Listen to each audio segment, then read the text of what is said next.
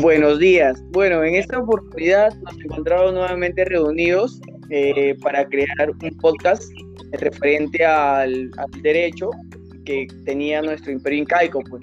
Y en esta oportunidad contamos con, con la presencia de nuestra compañera Ruth. ¿Qué tal, Ruth? ¿Cómo estás? Hola. Hola, sí, Dime, ¿qué tal? ¿Cómo estás? Buenos días. Bien, gracias. Buen día. Así es. Hoy estamos reunidos para realizar nuestro podcast referente al Imperio Incaico. Sí, bueno, así es, pues, ¿no? O sea, queremos saber un poco más de cómo era su derecho, o sea, cómo ha ido evolucionando todo esto. Es un campo muy importante, muy, muy interesante, ¿verdad? Eh, ¿Qué nos podrías tú explicar o tienes conocimientos previos, algo referente a, este imperio, pues, y su derecho? Sí, Jaylee, déjame decir un pequeño relato acerca del imperio incaico.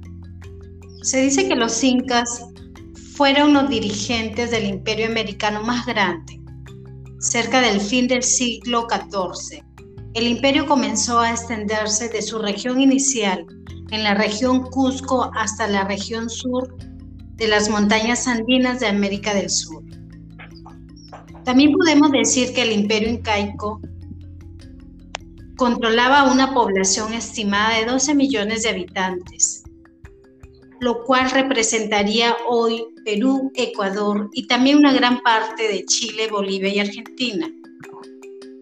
Los incas llamaban a su territorio Tahuantinsuyo, lo que en quechua el idioma inca significa las cuatro partes.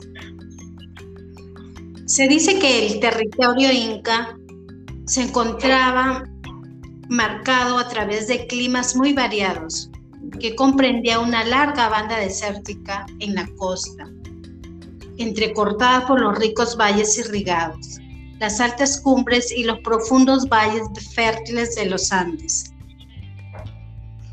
y las cumbres montañosas de la selva tropical hasta el este. Se dice que la palabra inca designa al propio dirigente, así como al pueblo del Valle del Cusco, capital del imperio. Se dice que en el imperio incaico el quechua fue el idioma oficial y hablado en la mayoría de las comunidades hasta la llegada de los españoles, pero al menos 20 dialectos locales subsistieron en varias partes del imperio. Así es, así es, Ruth, este, y ve que, qué gran importancia, ¿verdad? Cómo se dividió, cómo estuvo constituido. Eh, bueno, y entrando en el tema del, derecho, pues el derecho ya de por sí es un campo fascinante de conocimiento, eh, con una evolución constante, ¿verdad? Y más aún el derecho antiguo, que este, está basado en costumbres, en así creencias. O sea, el derecho antiguo es más fascinante porque nos muestra una realidad completa distinta a la actual, pues, que puede ser vista y vivida a través de las normas, o sea, que, como te explicaba, que esta gente de, de, aquella época iba creando, pues, ¿no? Y bueno, pues los primeros cronistas que iban investigando, estudiando, haciendo viajes en el tiempo para reconocer aquellas normas. Eh, ¿Y tú crees que haya existido un derecho en el imperio incaico? Claro que sí existió un derecho en el imperio incaico, pero se llamó, pero no estuvo escrito en, leyes, sino que hubo un prederecho o un derecho primitivo, el cual era un derecho constitucionario, que se refería a un conjunto de normas legales tradicionales, no escritas ni codificadas. Si hablamos de un derecho constitucionario, podemos decir que es un conjunto de costumbres, prácticas y creencias aceptadas como normas obligatorias de la conducta de una comunidad. También podemos decir que este derecho se basaba en el tácito consenso del pueblo, revelado por la larga y constante práctica, es decir, por la costumbre, se trata de reglas que valen y se aceptan porque las ha impuesto la tradición y no la autoridad del legislador. Claro, claro, sí, y es verdad, pues, ¿no? Aquí este, nos, señala Javier Vargas que el derecho, mira, aparece el derecho eh, así como una especie de mezcla, ¿no? Con la religión de aquellos pueblos primitivos, sobre todo cuando el jefe soberano, como tú lo comentas, se presentaba como, como un dios, o sea, o, como mensajero de un dios. Y, por eso creo que nace ese derecho, pues, ¿no? Que también, este, también hace referencia a un, a un derecho radical, a una norma radical, como, como quitar la vida a otro ser humano por incumplimiento de algunas normas, pues, ¿no? Este, mire, si habían actos religiosos, jurídicos, militares, que algunos estaban justificados, ¿sabes? Como por ejemplo los actos religiosos estaban justificados, eh, porque hacían sacrificios, tenían varias creencias, pues. Bueno, el derecho inca es, es, es factible para ser estudiado y en efecto, pues durante la historia se ha presentado la acción de quitarle la vida a otro ser humano eh, de la manera más radical, por eso a veces lo comparaban con un, como con un derecho draconiano, pues, ¿no? Pero como te digo, pues en paralelo también existían supuestos donde esta acción era justificada, ya sea desde un punto de vista religioso, como te decía, de los sacrificios, eh, un tema jurídico, que era la sanción penal, o militar, que era este de matar al enemigo, pues, que tenían los, que tenían los militares en ese tiempo como, como este, como una seña, como, ¿cómo te puedo explicar? A ver, para que se se entienda, pues, ¿no? O sea, la consigna era o matas o matas, porque si no matas te mueres, te mueres, porque si no, si entonces eres un cobarde, pues, ¿no? pero ¿y qué más podemos hacer?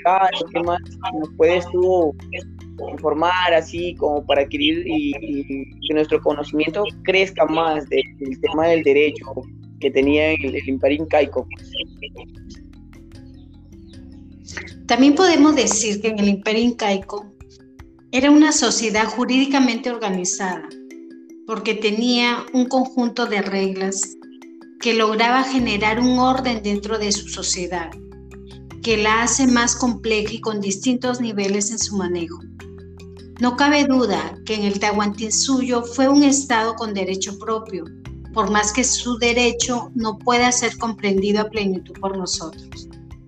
Es cierto que nuestra mentalidad actual puede entender la pena de muerte, tanto civil como la militar, pero se no es difícil de asimilar la regulación de los sacrificios que no pueden ser calificados como pena.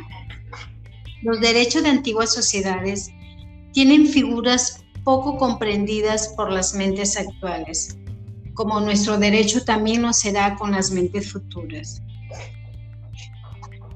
Así, es, así es, pues este, creo que algunos todavía no nos crea o no, podemos asimilar ¿no? El, que haya existido ese, ese, tipo de penas en aquellos tiempos, pues de, matar, de por ejemplo las sanciones impuestas ante un adulterio, ante un robo, eh, no sé, ante, mira cómo es, ¿no? Ante una persona que no quería trabajar, que era holgazán, ¿no? Este, habían penas muy radicales, pues pero no sé, quizás nosotros también tengamos ahorita unas penas muy simples o también que mañana nuevas generaciones futuras eh, les puedan parecer, no, mira, eran muy radicales, no sé, o eran muy simplistas en sus, en sus, normas.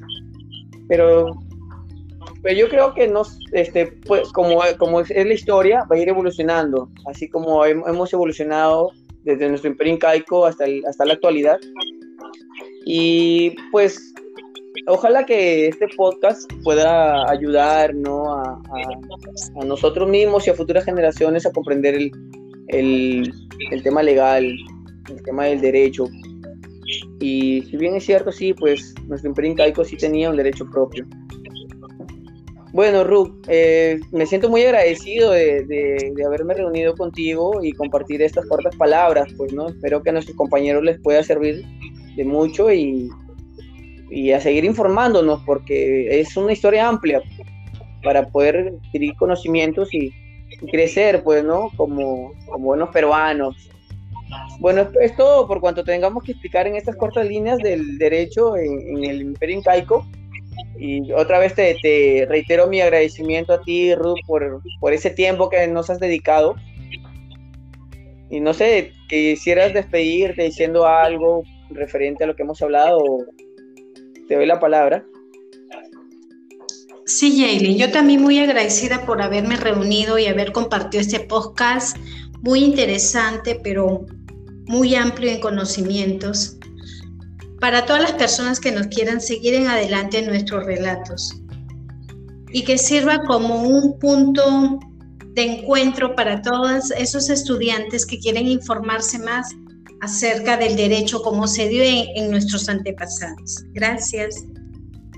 Muy bien, Ruth. Este, hasta una nueva oportunidad. Bueno, muchachos, esto ha sido todo por hoy en nuestro podcast. Espero que les haya gustado. A seguirnos. Gracias.